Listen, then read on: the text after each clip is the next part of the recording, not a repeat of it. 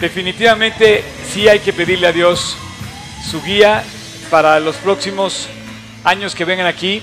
Eh, yo te quiero decir algo. Eh, tenemos mucho que celebrar.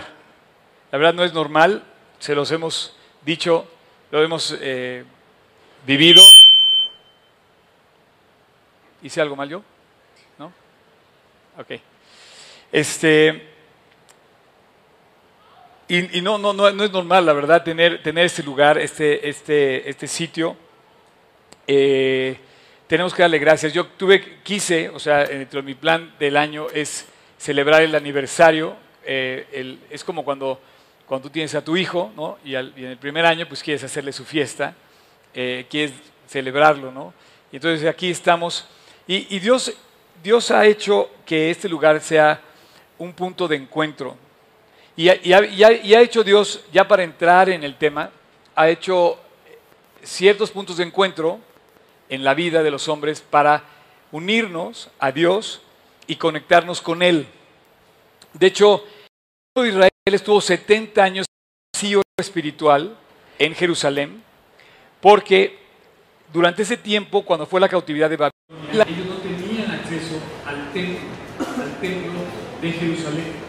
De hecho, ahora mismo hay dos mil años de vacío en ese sentido porque el corazón de lo que es la nación de Israel es el templo. Ya recuperaron Jerusalén, pero aún no han recuperado la, digamos, eh, explanada del templo donde está hoy el Domo de la Roca, la mezquita de Omar.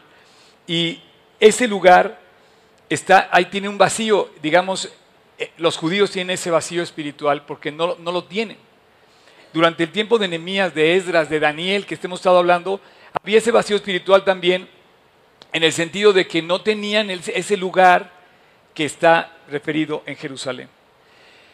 Y de alguna manera simbólica al espacio, Dios también nos está haciendo que hagamos referencia al espacio que Él nos da aquí. Porque si tú haces cuentas, Dios diseñó la vida para podernos eh, eh, juntar en lugares. Por ejemplo, el templo de tu casa es un lugar.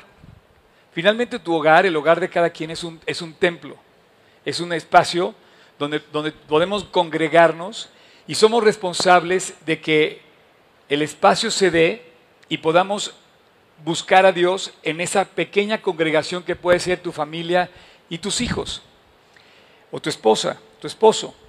En el caso mío, yo no tengo, yo no estoy casado, vivo soltero, pero tengo también mi espacio donde yo también recurro a Dios en mi espacio y también puedo invitar a la gente con la que yo convivo en la mesa a dar gracias y a buscar a Dios. Y siempre tenemos que tener ese espacio espiritual lleno en nuestro, digamos, lugar donde estemos.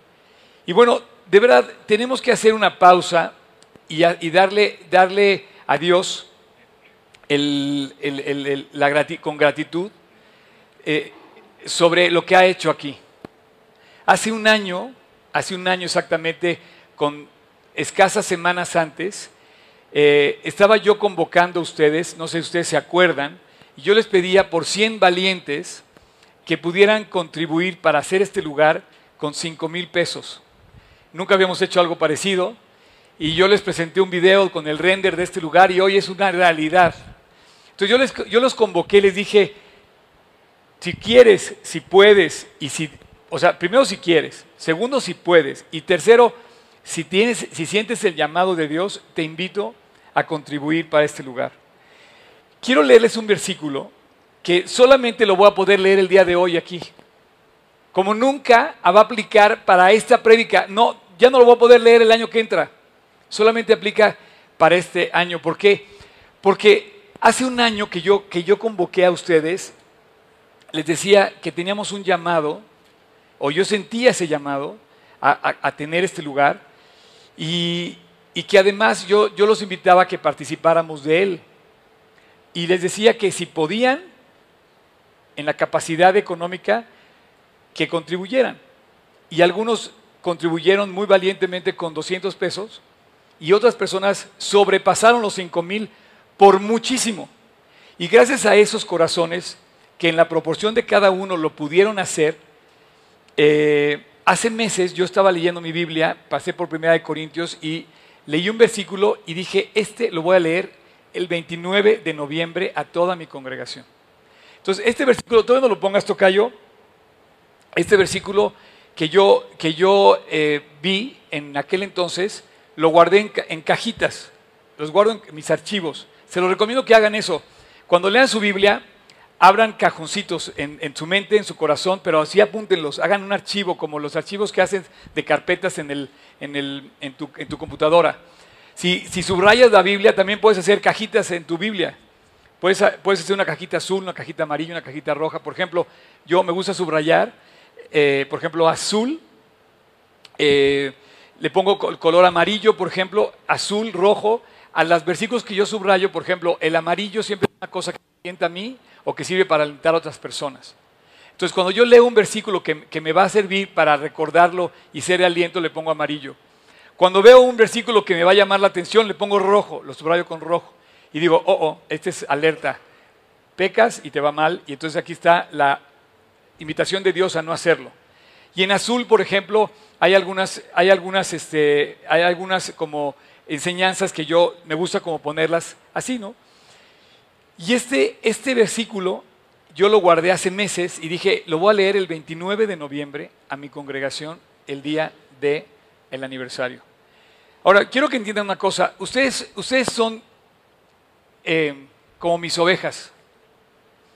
Pero no puedo decir que son mías porque no son mías. Realmente son de Dios.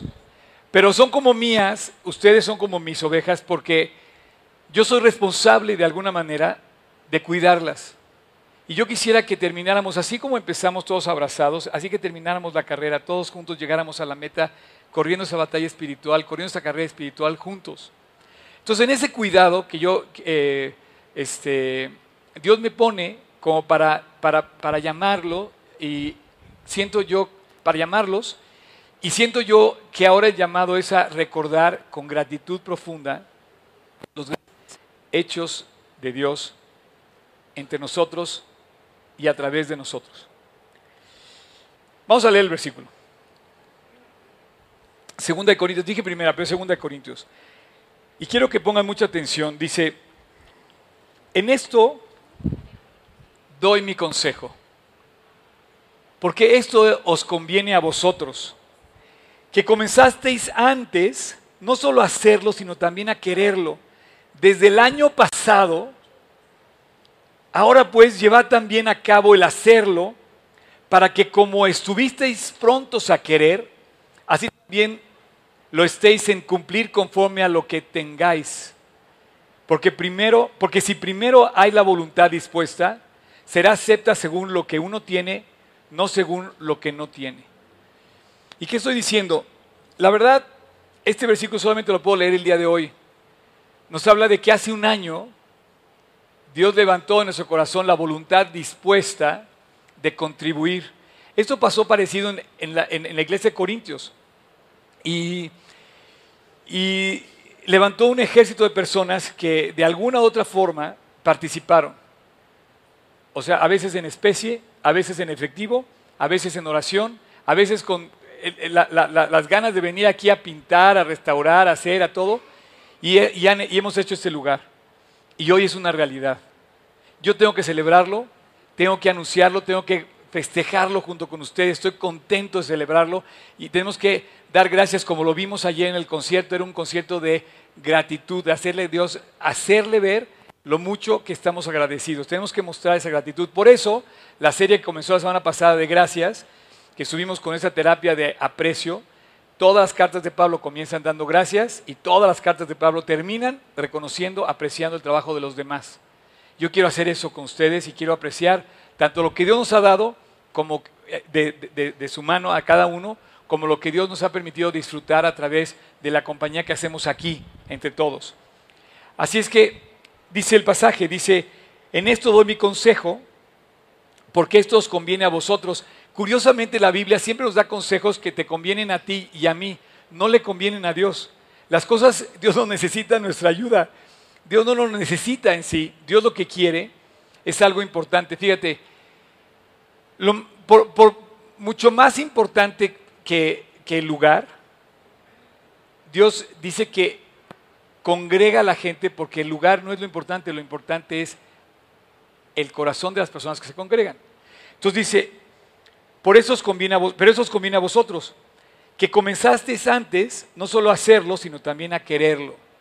Curioso porque el consejo es que no solamente surge de la voluntad dispuesta, sino también surge, no solo, o sea, digo, la voluntad, pero también lo llevas a cabo y lo efectúas. Tú quieres a lo mejor correr un maratón, lo anhelas, pero hasta que no lo haces es cuando ya recibes el beneficio de hacerlo. Y así es todo. Lo quieres y lo llevas a cabo. Y si no lo llevas a cabo, de nada se sirvió que lo quisieras. A lo mejor no pudiste concretar esa, ese trabajo. Y dice, desde el año pasado, ahora puedes llevar también a cabo el hacerlo, para que como estuvisteis prontos a querer, así también lo estéis en cumplir conforme a lo que hagáis. Entonces yo imagino que habló Pablo con los Corintios, le dice, oigan, desde hace un año está trabajando, dicen ustedes, hicieron muchas cosas, y les escribe un año después, particularmente un año después, o sea, hoy un año después, les escribe y les presenta un nuevo proyecto de seguir adelante. ¿Por qué? Porque la casa no es realmente el final ni la meta. Yo quisiera que hoy hiciéramos un recuento de lo que Dios ha dado, pero no para decir, lo logramos, ya llegamos a la meta, no. Esto realmente es el comienzo de lo que sigue adelante. Yo no quisiera que ustedes se relajaran y decir, no, está increíble todo. No, no, no, ¿qué sigue adelante?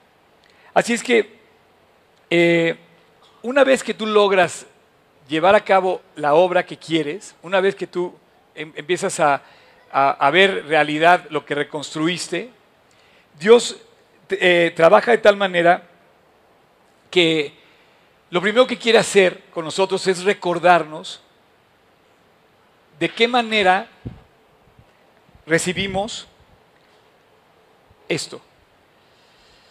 ¿Por qué? Fíjense bien, hoy vamos a, voy a aprovechar el momento porque podríamos quedarnos en que ya lo logramos. Y esto no es la meta, esto es apenas el inicio. ¿Por qué? Porque quizá vivimos muchos de nosotros por las cosas y Dios no quiere que vivamos por las cosas. Una vez que ellos lograron recuperar el templo en Jerusalén, en la época de Nehemías, de Esdras, de Zorobabel y de, y de Josué, él les dijo, recuerden, recuerden en este momento que la bendición la trajo Dios y si Él no guarda este lugar, de nada, serviría tenerla. Aquella construcción majestuosa en Jerusalén, Dios les recuerda que si Él no guarda la ciudad, en vano velaría la guardia. Porque a veces confiamos más en lo que tenemos material que en lo que vale. Entonces Dios quita la atención de la casa. Fíjate bien cómo no podemos poner la atención en la casa. Tenemos que poner la atención en lo eterno. Porque a veces ponemos la atención en lo temporal demasiado y nos olvidamos de lo eterno. Y yo quiero recordar junto con el pasaje que estamos leyendo hoy, que lo valioso de este lugar no es el lugar, eres tú. Son las cosas eternas. Las cosas que realmente valen para Dios está puesto fuera de lo material. Yo tengo un dicho que dice, si, si, no le, si no duele, no importa. O sea, si yo golpeo esta silla, o si yo golpeo esta silla, pues no le duele, no importa. Y si daña la silla, no importa. Finalmente no es tragedia. Pero si dañas el corazón de una persona, esa sí es tragedia. Ese sí duele. Y ese sí importa. Por eso a Dios le importa más lo eterno, lo espiritual, que lo material. Y una vez que lograron recuperar el templo de Jerusalén en la época de Esdras y de Nehemías, les volvió a recordar a través de los profetas, digo, pórtense bien porque si no lo van a volver a perder. Y lo volvieron a perder, al grado de que hoy el templo de Jerusalén no lo tiene. Y ellos anhelan tener otra vez el templo de Jerusalén, pero Dios les advirtió, no vivan por las cosas, vivan para Dios. Se relajaron, descuidaron su comunión con Dios y vivieron por lo temporal, por lo material, y lo material lo perdieron. Y así dice Dios, el que viva por las cosas, lo perderá. Las cosas, hombre, dice, ¿de qué te sirve haber almacenado tantas cosas? Dice, porque hoy vienen por tu alma. ¿Y lo que has provisto de quién será? Lo temporal es así, se queda. Entonces, una vez que alcanzamos las cosas temporales, una vez que logramos las metas, tenemos que quitar nuestros ojos de ahí, del coche, de la casa, del, trabajo, de la máquina, del este, de la cosa. Porque si ponemos los ojos ahí, vamos a perder lo eterno. Entonces, hoy quiero comentar con ustedes cuatro cosas donde vamos a contar bendiciones, bendiciones increíbles que Dios nos ha dado en la vida.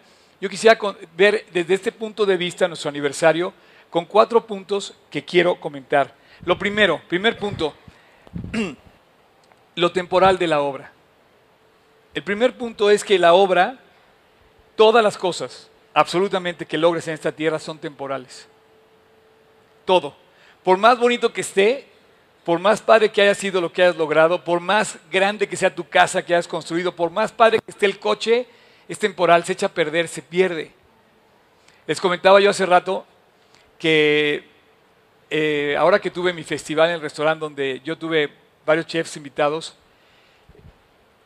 eh, tengo un, tengo un, tengo un eh, tipo de cocina de sartenes que son así súper fuertes, ¿no?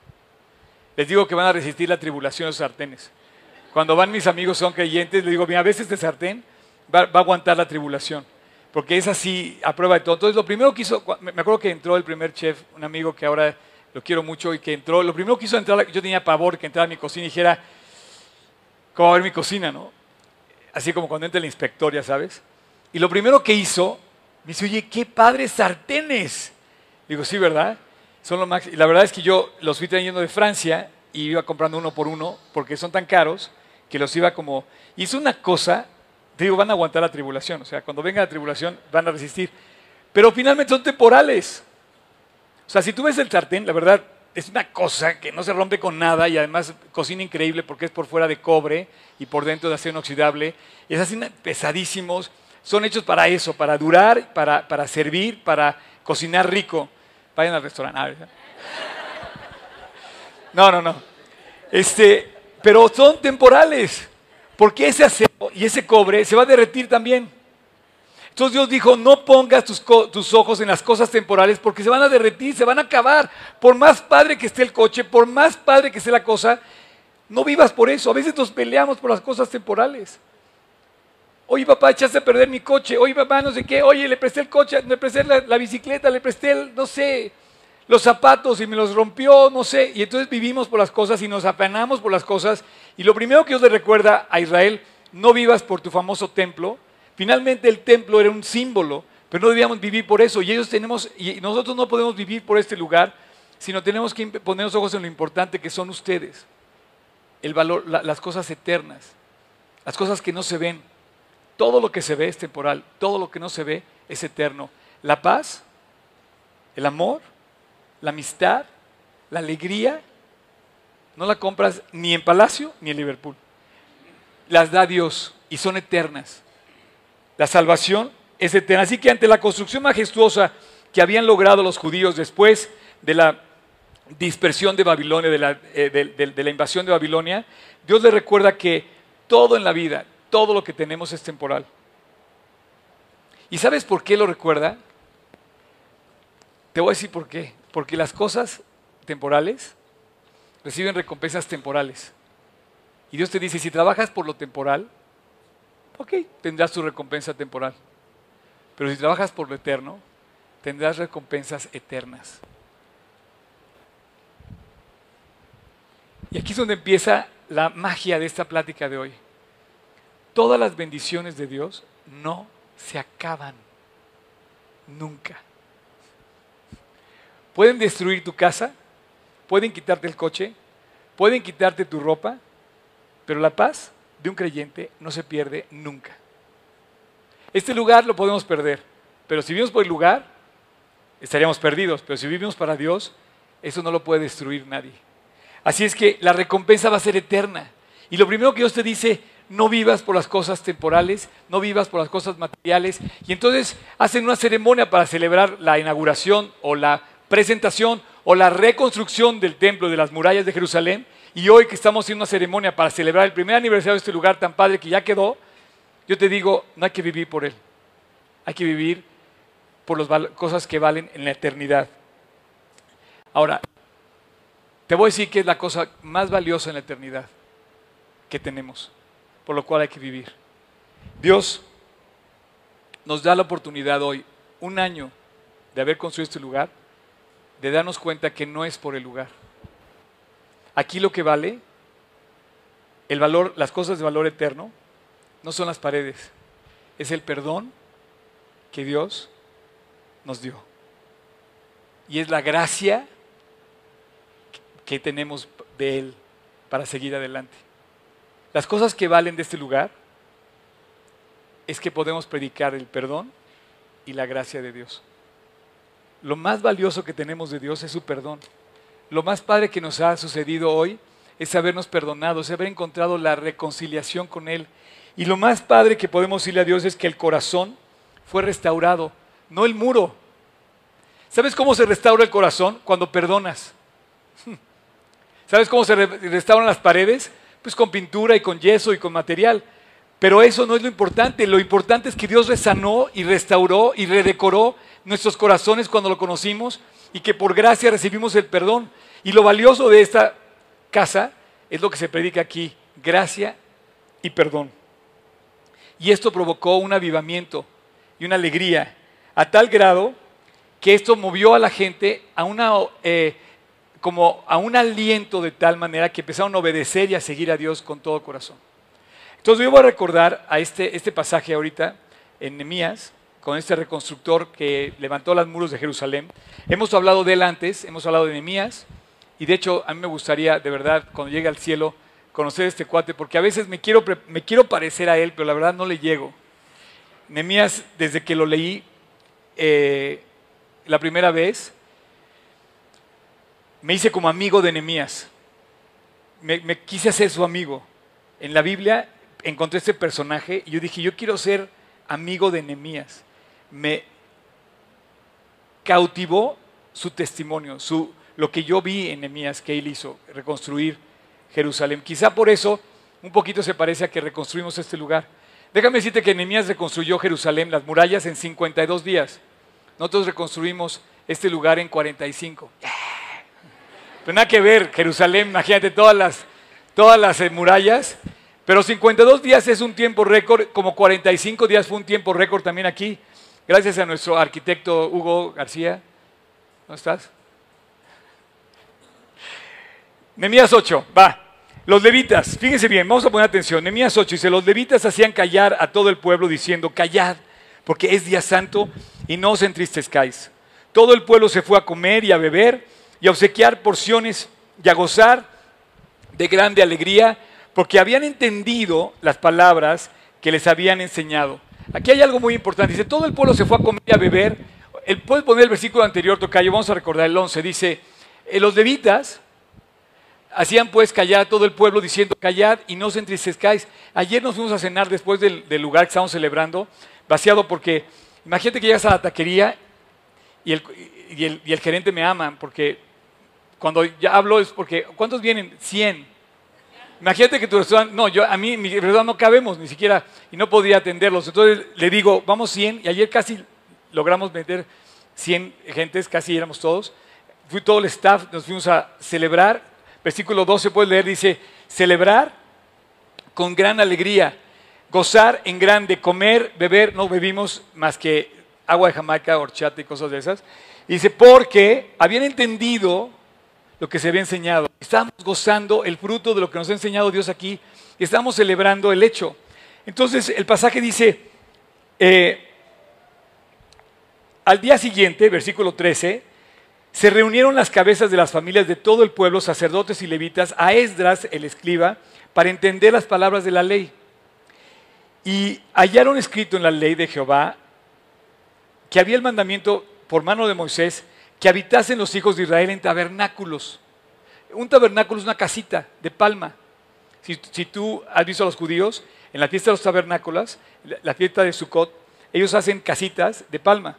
Y esta es la, ordenanza. Lo que pasa es que habían, encontrado la ley de Moisés y habían recuperado, habían visto que era su, su fiesta y la habían dejado de hacer. Pero hablaba de una casita. Y dice, váyanse todos a su casita y hagan su casita de palma. Y ve lo que dice, había, dice que habitasen los hijos de Israel en casitas en la fiesta solemne del mes séptimo. Una casita. Dice, y que hiciesen saber y pasar pregón por todas las ciudades y por Jerusalén diciendo, salid al monte, traed ramas de olivo y de olivo silvestre, de arrayán y palmeras y de todo árbol frondoso para que hagan casitas, como está escrito.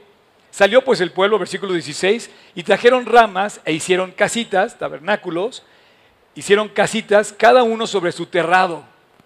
Cada uno hizo su casa de palma, porque Dios quería recordarle que la casa en la tierra es temporal. Por eso era de palma. Vivimos temporalmente aquí. No debemos hacer una casa donde pongamos los ojos acá. Dice, pon eso a mí las cosas de arriba y no en las de la tierra, donde está Cristo sentado a la diestra de Dios. Cuando Jesús se fue, dijo, voy a preparar lugar en mi casa para ustedes. No quiero que aquí hagamos casa en este lugar. Este es un peregrinar por la vida. Nuestra casa somos, somos miembros de una habitación celestial, de una nación eterna. y nuestro rey no habita en esta tierra, habita en el cielo. Entonces, cuando él manda esta, ordenanza, dice, salió pues el pueblo, trajeron las ramas, hicieron casitas, cada uno en su casa, en su patio, y en, y en, el patio de la casa de Dios, y en la plaza de la puerta de las aguas, y en la plaza del puente de Efraín, y toda la congregación se volvió de la cautividad e hizo tabernáculos, e hizo casitas.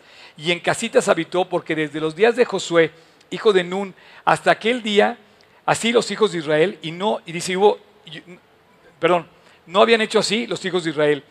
Y versículo 18, y leyó Esdras en el libro de la ley de Dios cada día, desde el primer día hasta el último, e hicieron fiesta solemne por siete días, y al octavo fue día de solemne de asamblea, según el rito. Entonces, número uno, no vivamos por las cosas temporales. Qué padre celebrar un año, qué padre que tengas, qué padre que Dios me haya dado a mí cosas, pero las cosas son temporales. Número dos, en este pasaje que acabamos de leer hay un orden en donde Dios presenta la cuenta de bendiciones. Y dice cómo vienen las bendiciones. Tocayo, puedes poner número dos, el orden sí afecta, el orden a seguir para recibir la bendición. Lo que acabo de leer en Nehemías presenta un orden.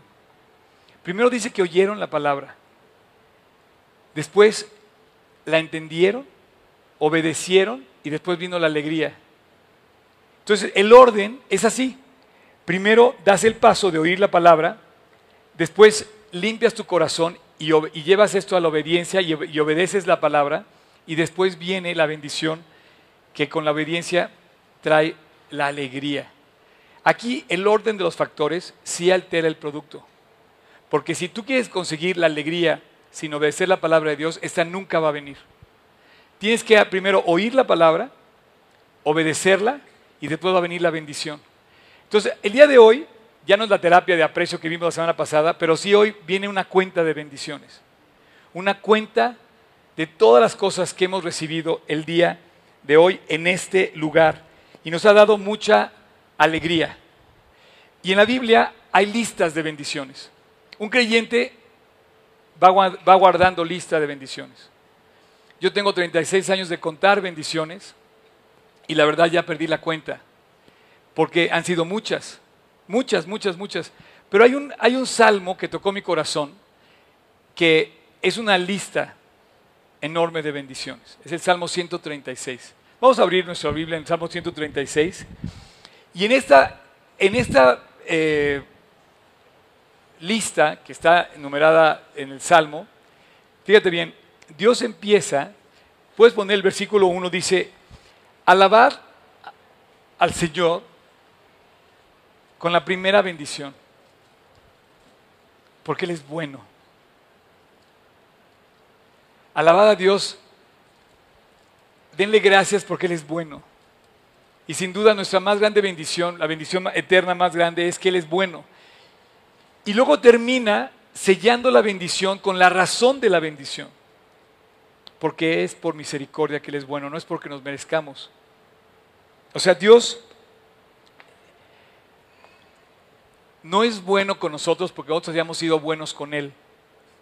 Él es bueno con nosotros por su misericordia, porque no nos mereceríamos que nos tratara bien. Somos malagradecidos, somos groseros, somos maleducados, somos egoístas, somos eh, todo lo que... Pero vamos a contar hoy bendiciones. Pero él dice, la razón de la bendición es su misericordia, no nuestra bondad. Y la primera bendición que tenemos de Dios es que Él es bueno. Y para siempre es su misericordia. Y empieza a enumerar bendiciones. Fíjense bien. Ahí tienen su Biblia. Versículo 2 toca yo. Dice, denle gracias a Dios de los dioses.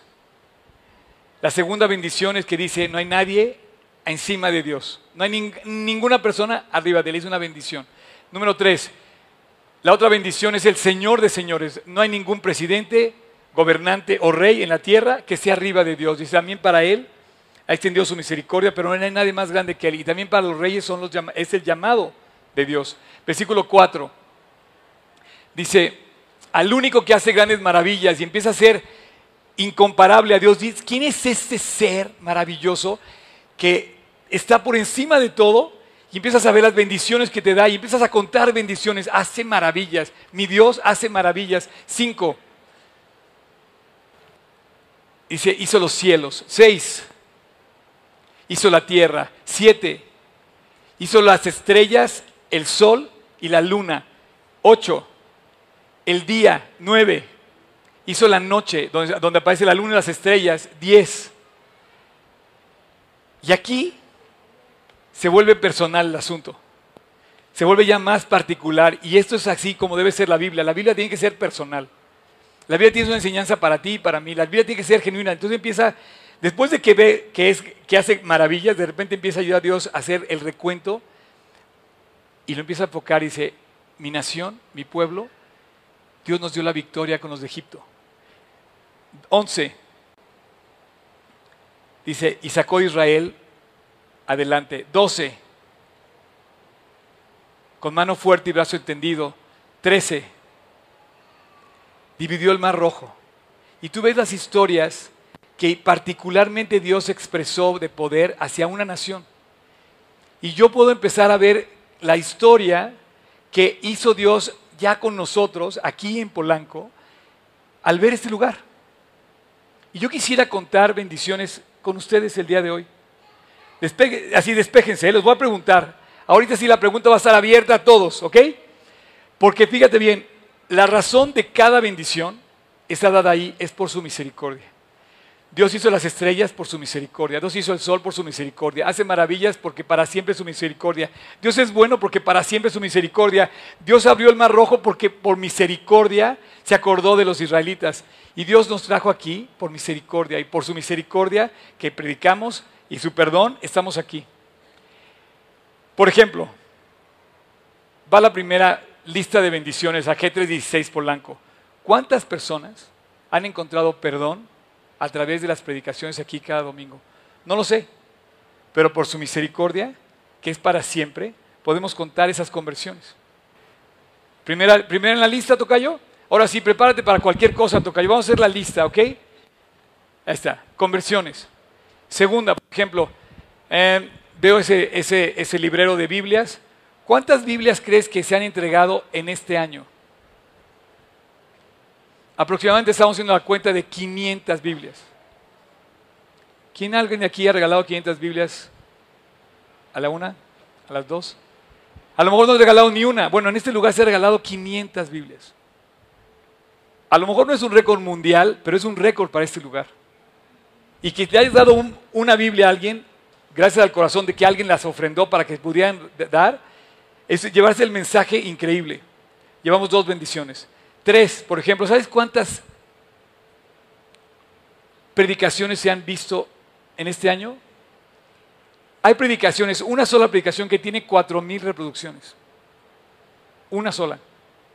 Y puedes verlo en línea, puedes verlo en la nueva aplicación, es otra bendición, la nueva aplicación ¿Cuántos likes tienen las predicaciones que vemos?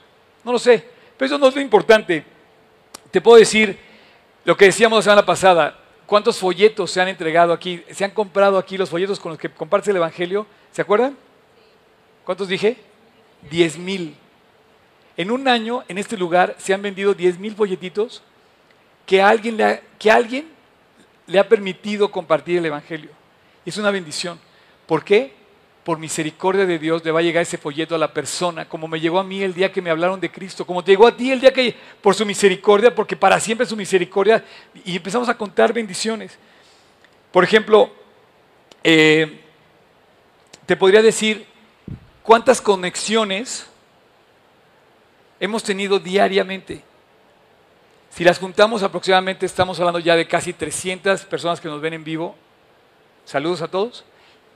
Este, pero si las sumamos en el año, son un chorro. A ver, ¿quién me ayuda a ver si a alguien se le ocurre, me ayude levantando la mano que me cuente una bendición? A ver, aquí una. ¿Quién ha recibido a Dios en su corazón? Bueno, fue la primera que dije, Cham. Estabas dormido. No, bueno. Despierta, Cham. No, no, no, ¿a qué te refieres? Esa es la más grande bendición. ¿Quién ha recibido a Cristo en su corazón? Es la, la, primera cuenta. La verdad, esa cuenta la lleva Dios. No quisiera yo llevar la cuenta, pero son muchos. Sí, sí, sí, te entiendo. Te entiendo, pero te caché. Era, estaba bromeando. A ver, acá otra. La enseñanza a los niños. Esa es muy buena. ¿Cuántos niños han pasado por este lugar? Este lugar de, de niños, estamos haciendo cuentas, prácticamente atienden cada domingo cerca de 100 niños entre 50 y 100 niños. Es otra prédica. Esto es increíble. A ver, otra bendición. ¿Cuántos discipulados están representados en este lugar? ¿Cuántos maestros de discipulados están aquí que tienen alumnos y que en la semana se sientan, se quedan de ver, se preparan y además toman tiempo porque ahora como ya hay tráfico por todos lados, tienen que tomarse tráfico para llegar y dar estudio discipulado guau por esos maestros, guau, de verdad, tienes que llegar con tu maestro y decirle, oye, gracias porque la misericordia que me tienes, porque por misericordia de Dios me atiendes a mí cada, cada vez que tengo y aprovechenlo. ¿Qué otra bendición? A ver, ahí atrás. ¿Eh? La familia eterna, o las familias reconstruidas, o las familias que se han empezado a dar aquí. ¿Sabes cuántos matrimonios ya han empezado aquí? Ah, ¿verdad? Hace rato decíamos, las familias reconstruidas y las familias que se iniciaron aquí. Yo he sido testigo de ambas. He sido testigo de familias que se han vuelto a casar entre esposo y ex esposa. Increíble. Bautizos. He sido también testigo de personas que han tomado decisión al bautizarse y decir, Dios quiero seguirte con todo mi corazón. No los puedo contar, también he sido testigo, terminando más con el tema romántico, que siempre nos gusta el tema romántico, he sido testigo de matrimonios que yo he podido presidir, de que se han conocido personas que se, que se han discipulado, han crecido en Cristo, que han esperado por la persona, por la pareja, y esperando en su corazón, pidiéndole a Dios por, eh, por esa persona, de repente Dios se las trae y se casan. ¿Quién más decía alguien más allá? A ver, aquí, primero las damas. Cham, ya te interpreté, digo, te intercepté. A ver, ¿cuántos? Estamos viendo las canciones. ¿Sabes cuántas canciones se han cantado en este lugar en este año? ¿Cuántos hicimos la cuenta? Eh, ¿Habíamos hecho la cuenta hace cuántas? Aproximadamente miles. Ese es un privilegio que tenemos en este lugar, cantar en vivo. Ayer había músicos que se fueron y dijeron, y no puede ser que eso sea un lugar cristiano, que se hable tan padre, que se cante tan padre, qué bonitas canciones, cuánto transmiten. Sí, porque aquí, por la misericordia de Dios, podemos cantarle a Dios, aquí, por misericordia, porque para siempre es su misericordia. Y podríamos seguir escribiendo el Salmo 136, enumerando conversiones, bautismos, discipulado, niños, familias, matrimonios, canciones, ¿qué más? 2190. 2190 canciones se han cantado este año aquí. Y ustedes las han cantado. ¿Quién más? A ver acá. La escuela. Uh, otra. La escuela. ¿Quién más? La escuela. ¿Eu? El campamento. Nombre. ¿Cuántas cosas? Llevar la palabra de, Dios a los niños enfermos. Llevar la palabra de Dios. Aquí hay personas valientes que van a hablar cada semana, cada semana, con niños que tienen cáncer en los hospitales. También hay, una, hay un albergue de mujeres a los que... ¿Cuántas personas han hablado ustedes también? ¿Por qué? Porque, porque por misericordia de Dios y porque para siempre su misericordia hemos podido hacer eso. ¿Quién más? Más bendiciones, a ver. ¿Cuántos amigos has hecho aquí? Te digo una cosa, yo conozco, personas que llegaron a la iglesia que no tienen amigos, no tenían, y ahora tienen muchos amigos. Acuérdate que la bendición de una iglesia es, dice, te daré 100 veces más de los que tenías. Y la verdad lo hemos, lo hemos podido hacer. Quiero, antes de, quiero decir algo, por misericordia de Dios, este lugar se ha sostenido. No han dicho nada, pero seguramente alguien iba a decir la ofrenda.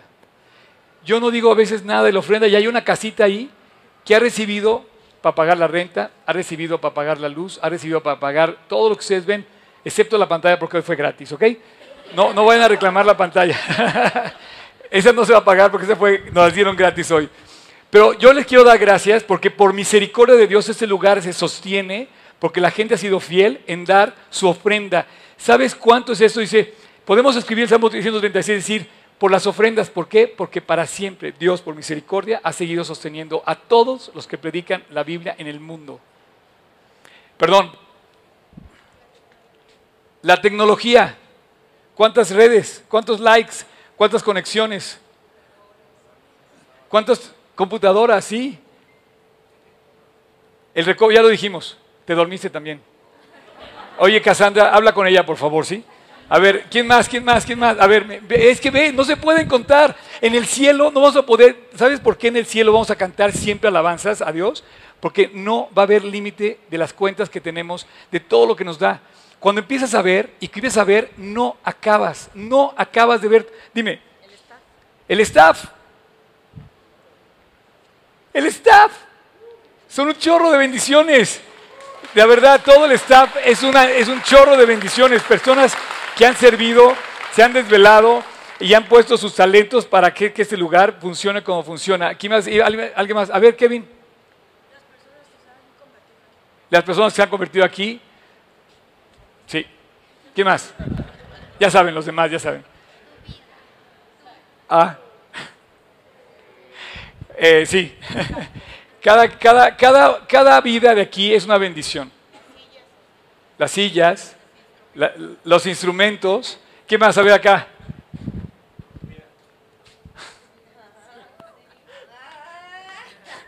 Gracias, Cham. Ya lo habían dicho. no, la verdad es que sí. A ver, más, más, más.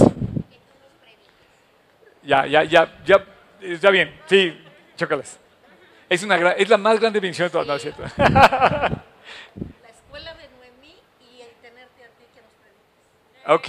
Oye, sí, ya, gracias, ¿eh? La escuela de Noemí, por ejemplo, Noemí asiste a una escuela, digamos, eh, ¿cómo se dice? Espérame, déjame encontrar la palabra. No, no, no. La palabra que yo quiero se llama una escuela satélite de esta escuela.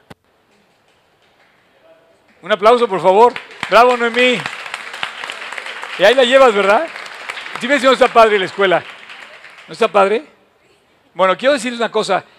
En esto de las bendiciones de la escuela, a veces parecería que la bendición se la lleva el que hace la escuela. No, el que, la bendición es como lo que Dios te dice cuando que es por tu bien. Yo siempre he pensado que la escuela que tenemos es una escuela de príncipes.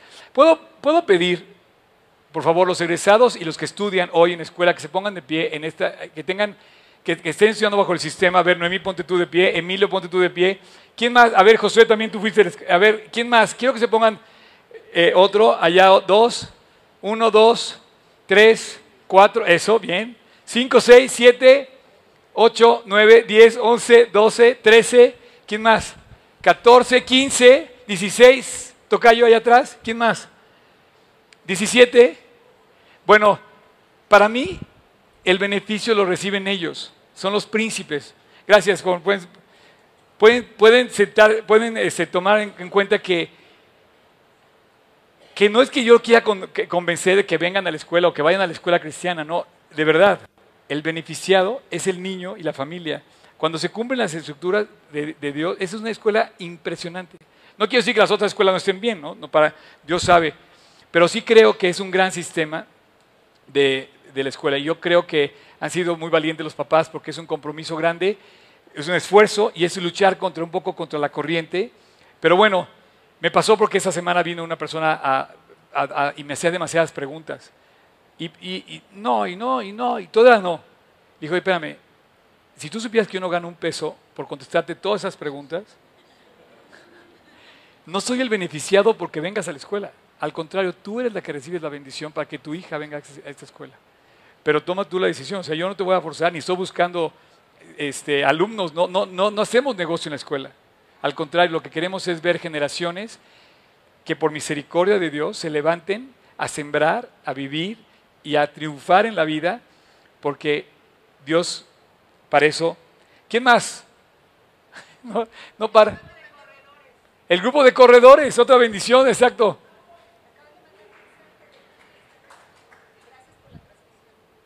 La transmisión. ¿Alguien más? Y ya, la última. Los músicos, los vocalistas también. Que por cierto pasen los músicos, por favor. La verdad es que, sí, los peluqueros.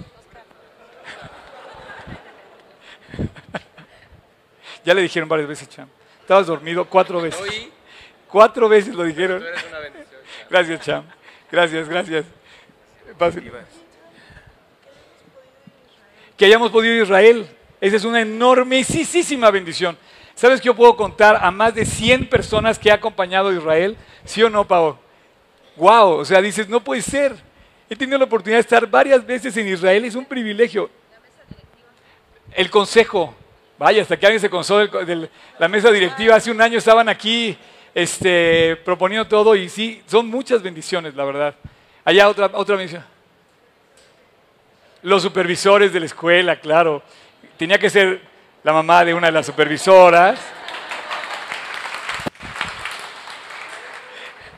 Bueno, pues yo quiero decirte una cosa, de verdad, una más.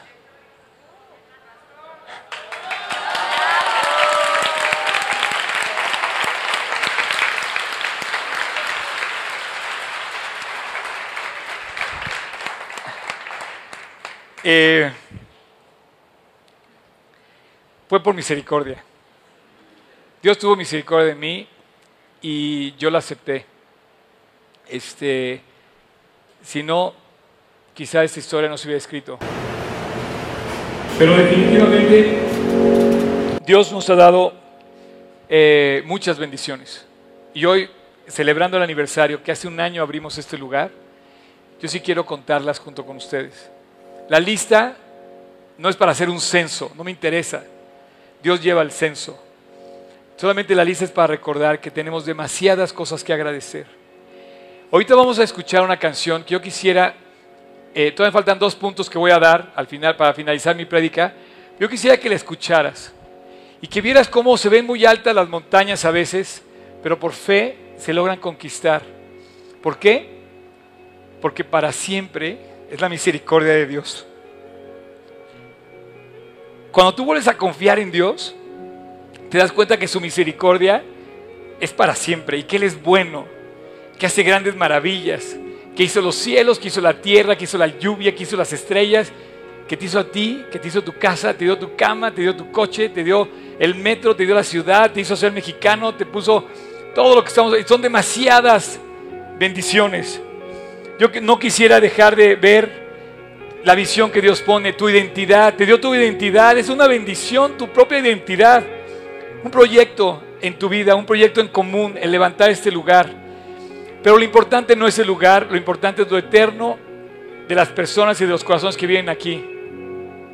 La verdad, muchas cosas se están edificando en este lugar, sobre todo la familia, sobre todo el corazón.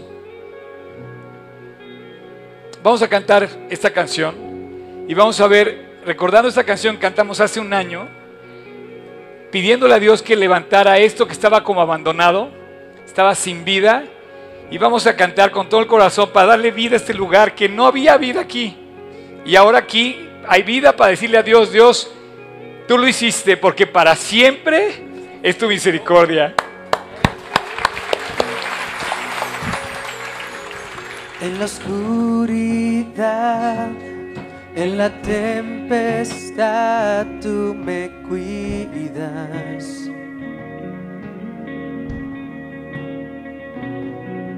En dificultad me levantaré en tu gracia. Por el fuego andaré y no me quemaré. Tu espíritu aviva mi alma. A la cruz miraré, mi temor dejaré en la luz de tu gracia, Señor. Lo que seco y muerto está, tú levantas con poder y restauras las ruinas. Dios por siempre eres rey. Mi refugio encuentro en las alas de tu amor. Siempre quiero adorarte y amarte, Señor. en el dolor. Mi esperanza está en tu promesa.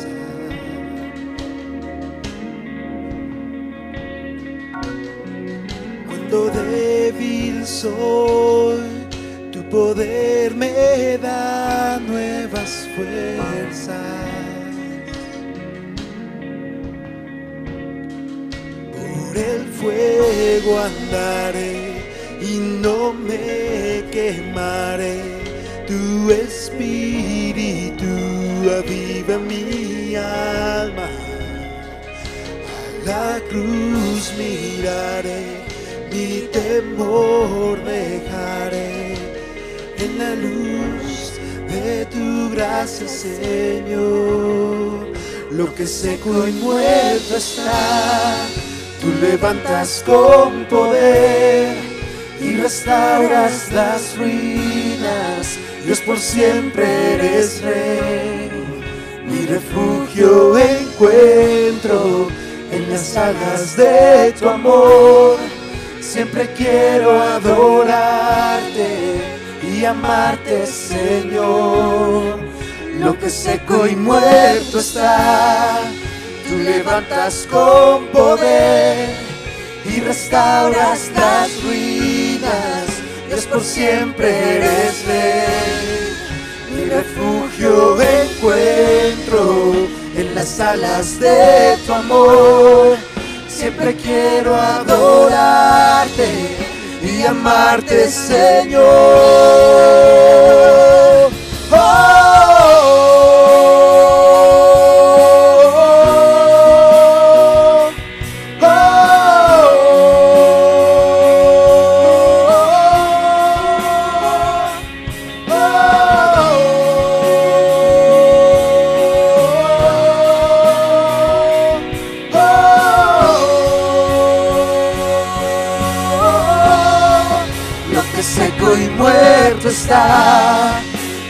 Levantas con poder y restauras las ruinas. Dios por siempre eres rey. Mi refugio encuentro en las alas de tu amor.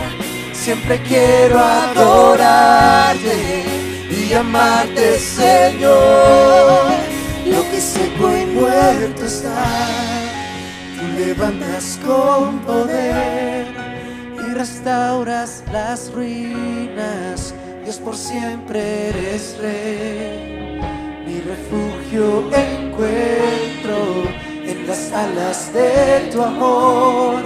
Siempre quiero adorarte y amarte, Señor. No te sientes, quédense ahí, chicos, por favor, deténganme a mí ese momento.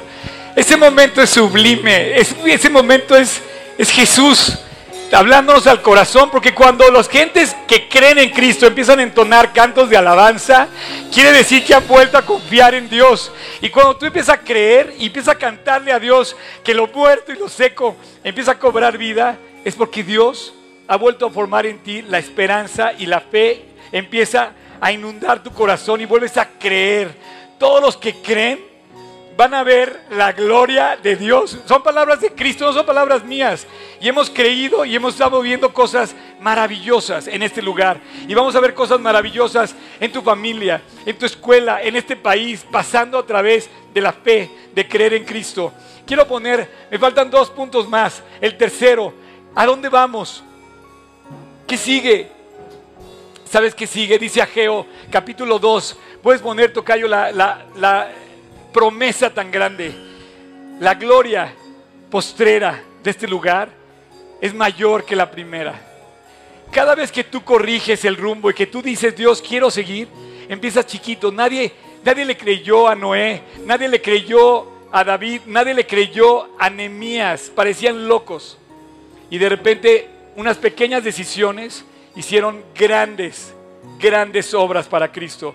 Una pequeña decisión, 50 pesos, 200 pesos, no sé, lo que haya sido tu labor para venir a pintar, para colgar, para cortar, para cortar las ramas de aquí afuera, para traerme, hay, sabes que hay una persona que me regala todos los domingos y esto comenzó con mi mamá hace años.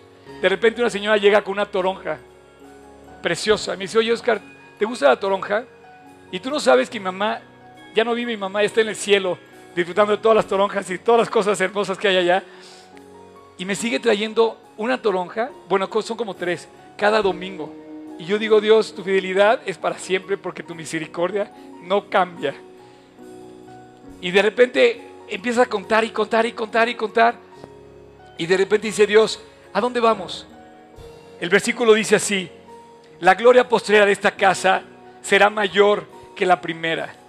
Y ponle el nombre a la casa, ponle tu nombre, ponle G316 Polanco. Estoy seguro que esto apenas está comenzando, porque si vemos a futuro, Dios va a traer cosas más grandes. Dios te quiere usar, Dios quiere traer más bendición, Dios quiere que compartamos con más personas, que haya más niños en las escuelas, que haya más gente convertida, que haya más Biblias entregadas, que haya más tradiciones, traducción, transmisiones, que haya más, todo lo que hemos hecho, que haya más. Dios quiere seguirlo haciendo.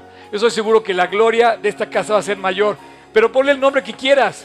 Puedes poner el nombre de tu casa, de tu apellido, de la casa García, la casa Torres, la casa Méndez, la casa, la que sea, la gloria postrera debe ser mayor que la primera porque Dios quiere levantar esa casa, este país. Ponle el nombre que quieras, dice, la gloria postrera será mayor que la primera, ha dicho el Señor de los ejércitos. Es la palabra de Dios, es la promesa de Dios, es lo que Él promete, dice, y daré paz. Valores eternos dice el Señor de los ejércitos, les voy a dar paz. Yo quisiera, señores, que entonáramos esta canción diciéndole a Dios, Padre, quiero que sigas creciendo en mí. Quiero que construyas todo lo que te has propuesto en mi vida. Quiero que sigas avanzando en mi vida. Quiero, Dios, que lo muerto que está en mi vida se levante con poder para servirte de aquí en adelante. Esto, esto no es el final, esto es el principio para seguir adelante con Dios. Lo que seco y muerto está, Él levanta con poder. Lo que seco y muerto está, tú levantas con poder y restauras las ruinas. Dios por siempre eres rey. Mi refugio encuentro en las alas de tu amor. Siempre quiero adorarte y amarte, Señor. Lo que seco y muerto está, tú levantas con poder y restauras las ruinas. Dios por siempre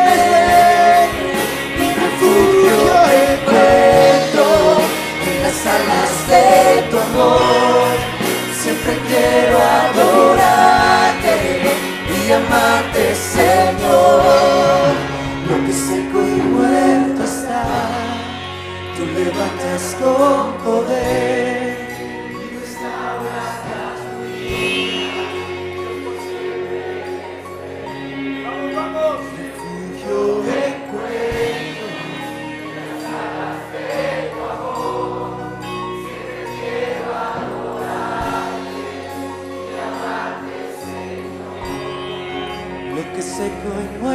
está tú levantas con poder y restauras las ruinas, pues por siempre eres rey y refugio encuentro en las alas de tu. Siempre quiero adorarte y amarte, Señor.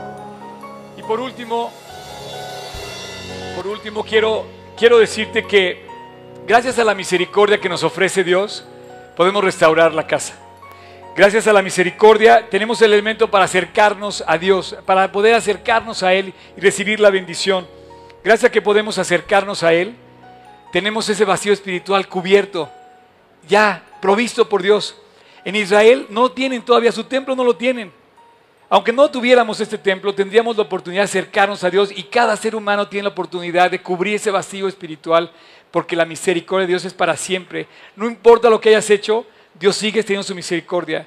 No importa lo que dejes de hacer, Dios sigue extendiendo su misericordia. Y yo creo que este último punto, el 4, va para todos, el último. Cuando tú te acercas por misericordia a Dios, te acercas como aquella mujer que tocó el manto de Jesús y dijo, Dios quizá va a extender su misericordia, va conmigo y me va a sanar. Y se metió entre la gente y tocó el manto de Jesús y Dios la sanó.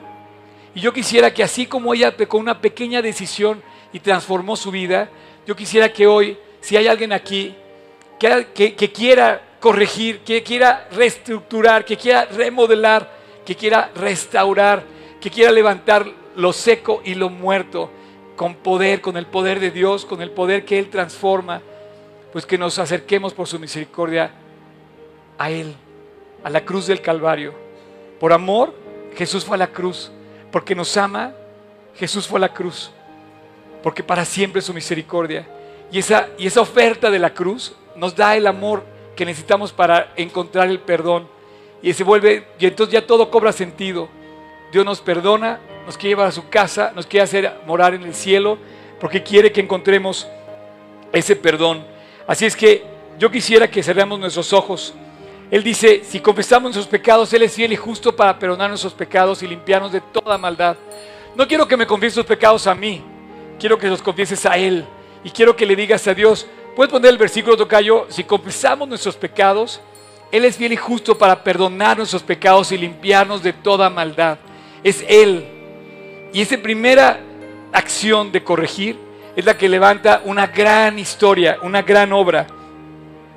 Es un sinónimo de avivamiento cuando corregimos.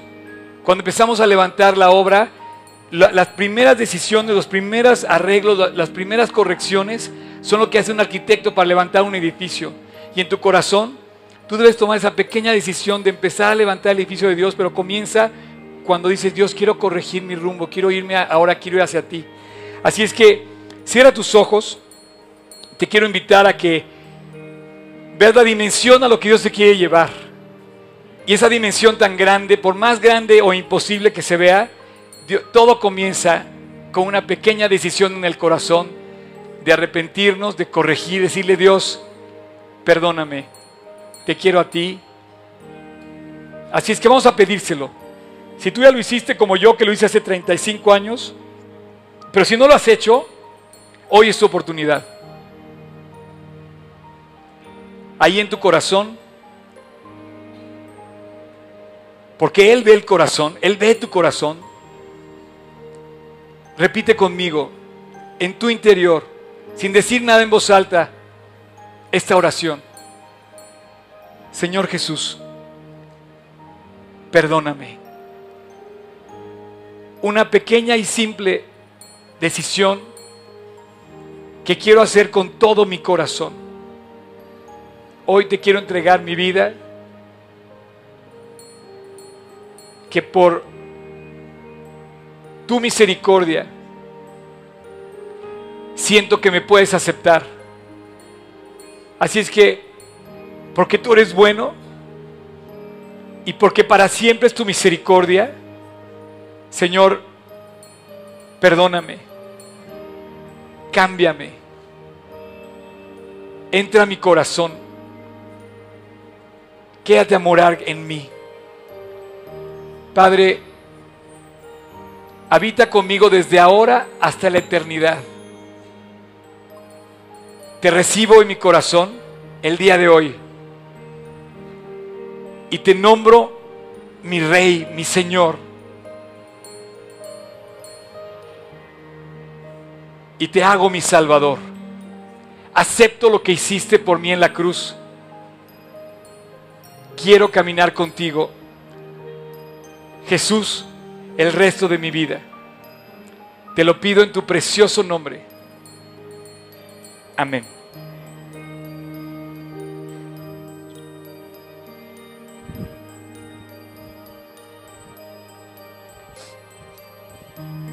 Ahora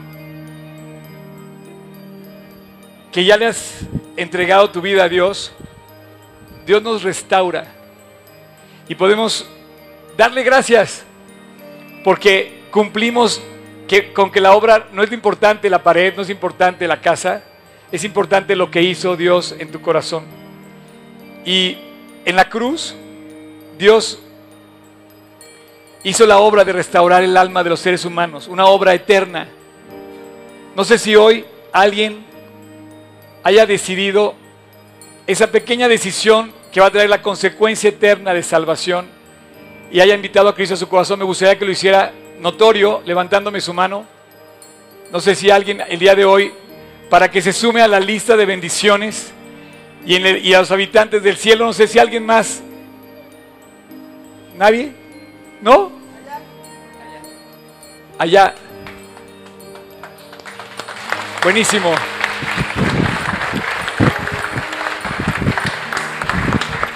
¿Cómo te llamas? ¿Quién era? ¿Cómo te llamas? Julieta. Julieta, mucho gusto. ¿Dónde está Cristo? En mí. Así es. Es la mejor decisión que has tomado y Dios va a cambiar tu vida. Una pequeña decisión, pero es la más grande de todas, el regalo más grande. Gracias a Dios, Julieta, porque entraste sin Cristo y vas a salir con Él en tu corazón. Es una decisión eterna. Ahorita te vamos a regalar una Biblia. Aquí Mariana te va a regalar una Biblia. ¿Estás de acuerdo? Un aplauso para Julieta. ¿Alguien más? ¿Alguien más? Gracias a Dios. Gracias a Dios. ¿Cómo te llamas?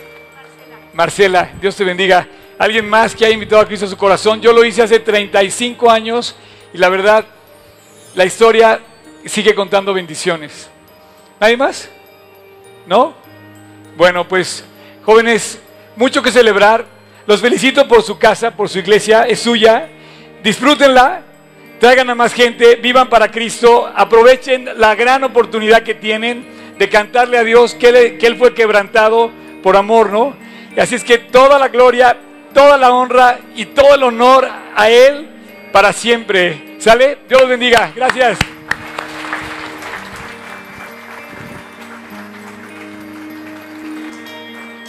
Quebrantado fuiste, oh Jesús por mi rebelión.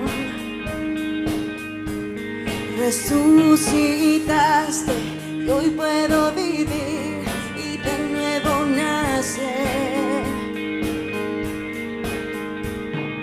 Cuánto amaste.